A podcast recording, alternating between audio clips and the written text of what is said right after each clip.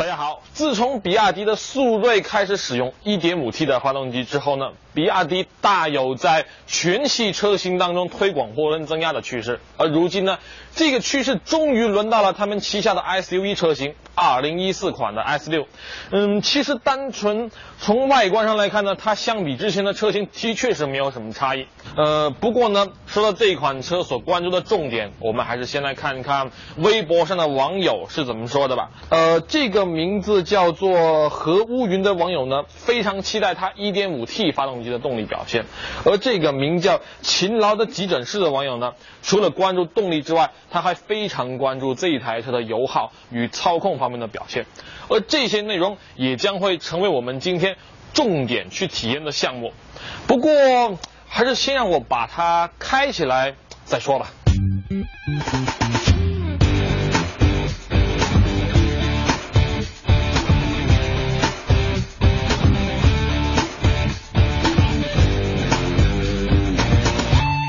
单纯从这一台 1.5T i 发动机的表现来看呢，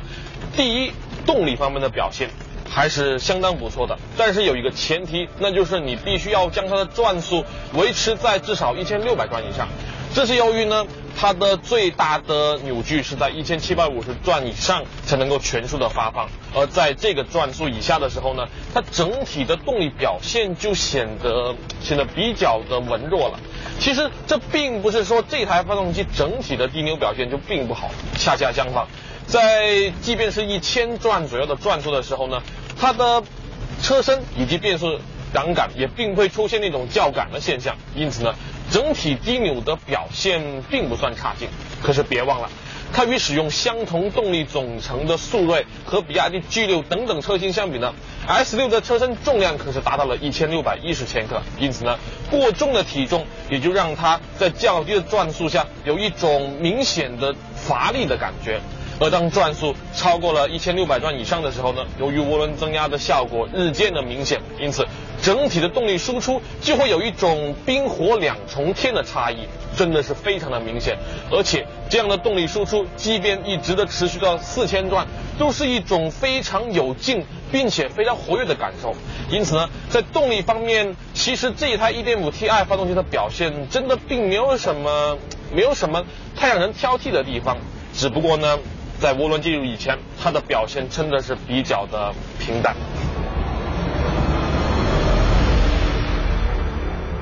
好的发动机仅仅是优秀动力总成的一部分，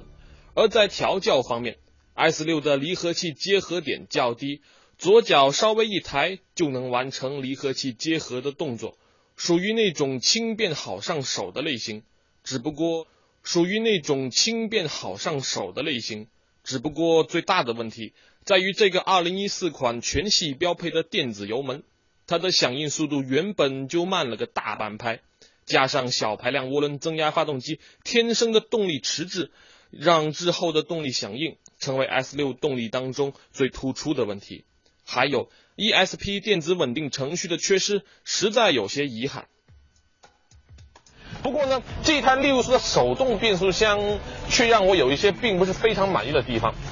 首先呢，它一档、二档和三档的齿比的设定落差有些过于的明显。例如说，一档的提速呢，呃，有些时候显得过于的富裕了；而当切入二档的时候呢，由于转速掉的非常的厉害，这个时候。它的提速能力往往又会受到非常明显的影响，而二档进三档呢，同样也是如此。因此，像在广州这种交通并不是非常通畅的城市当中行驶的时候呢，你在市区当中甚至都没有机会使用到四档以上的档位。不过呢，它的六档的功劳并没有因此而被淹没。在一百二十千米等速巡航的时候呢，它的转速也只有两千三百转左右。考虑到它一点五升的排量以及这么大的整备质量呢。这个转速已经足够可以了，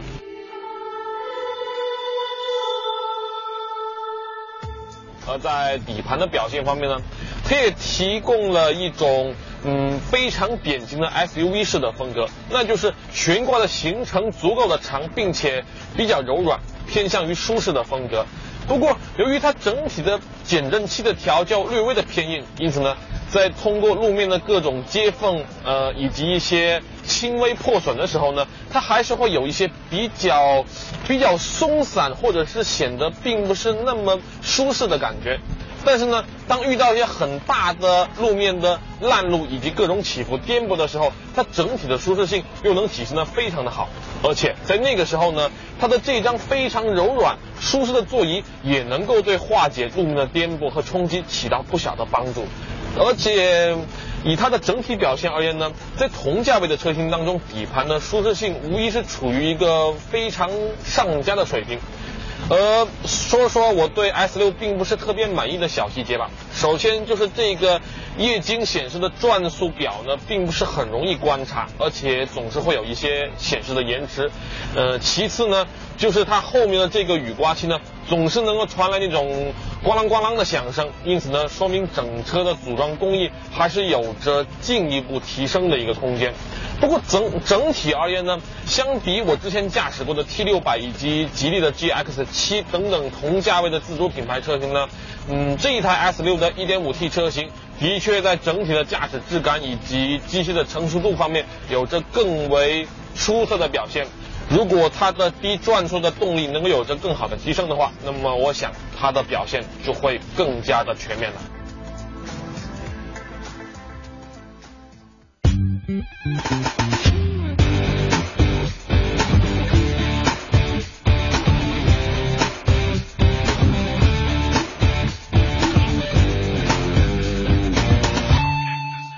迪 S 六的车内呢，依然能找到非常明显的雷克萨斯上一代 RX 的风格。简单来说呢，就是非常的简约得体。大方，而且当中的这些部件的组装工艺的确是有了非常明显的进步，各种接缝呢都很均匀，并且按钮的质感也都不错。不过呢，这儿你听。它依然是传统的硬质塑料，不过考虑到它的价格呢，我认为这点倒也没什么可挑剔的。只不过它的内饰当中呢，相比2013款，除了方向盘右边的这个地方以及下面的饰板颜色之外，就实在找不出其他的差别了。而配置，我想同样是许多网友非常关注的一个地方。而它这一款 1.5Ti 的车型呢，分为高中低三个不同的配置，仅仅是低配的配置就已经相当的逆天了，像是自动头灯、双区。的自动恒温空调以及一仪表板当中的这两个带有液晶显示的屏幕都全部具有了，而售价九点七九万元的中配车型呢，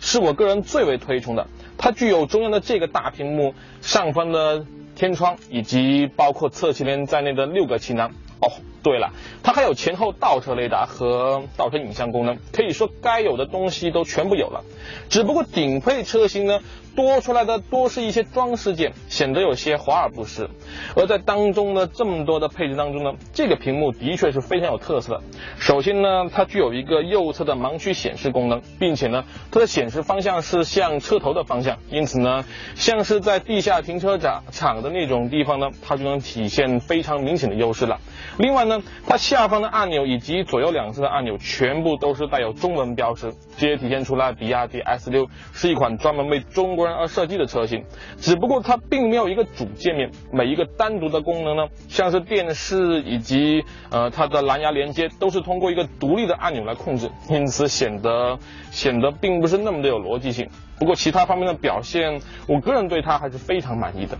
现在呢，我们再来简单的看一下 S 六的前排储物空间。首先呢，它的这个地方并没有采用传统的那种中控台贯穿式的设计，因此呢，在这个地方以往车型所出现的储物空间呢就并没有了。而像手机卡片等等的物件呢，放上面这个槽呢，我个人认为是一个还不错的选择，不过会挡到时间等等的显示。另外呢，中间这两个地方有一个置物的杯架，后方的这个小槽放一些卡片、手机等等都很方便啊。对了，这还有一个很小的手枕。不过的确真的是很小，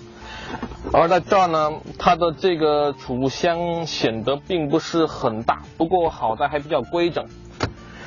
而在门板的地方呢，亮点就比较多了。首先呢，这个拉手是封死的，并且比较的宽大，所以呢，放手机之类的。而且我个人认为，在这个地方呢，对于驾驶者来说呢，还是非常顺手的。下方的这个储物槽不仅很大，而且可以向外的这样。拉开一些，意思呢，整体前排的储物空间，呃，我认为这个地方的使用习惯呢，稍微需要适应一下，呃其他方面的表现呢，都是非常的不错。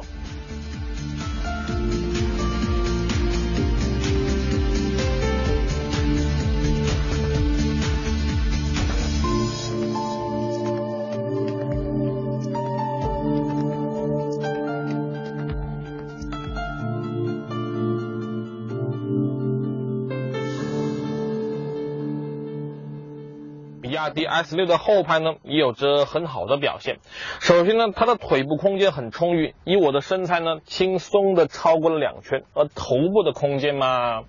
一圈还有很多的富裕，真的是很厉害。而且这张座椅呢，它不仅材质非常的柔软，并且中央的这个地方是全屏的设计，非常的适合乘坐三个成年，并且它还有着很。便利的调节功能，首先呢，呃，可以往前进行一个调节，并且以我的身材往前调到最前之后呢，我的膝盖也并不会顶到前排的座椅，所以空间的表现的确是非常的够用。另外呢，它的这个靠背也同样能够进行调节，呃，只不过它的这个调节，我个人认为并不是非常的好用，而且倾斜的角度也真的是很大，我还是把它调回来吧。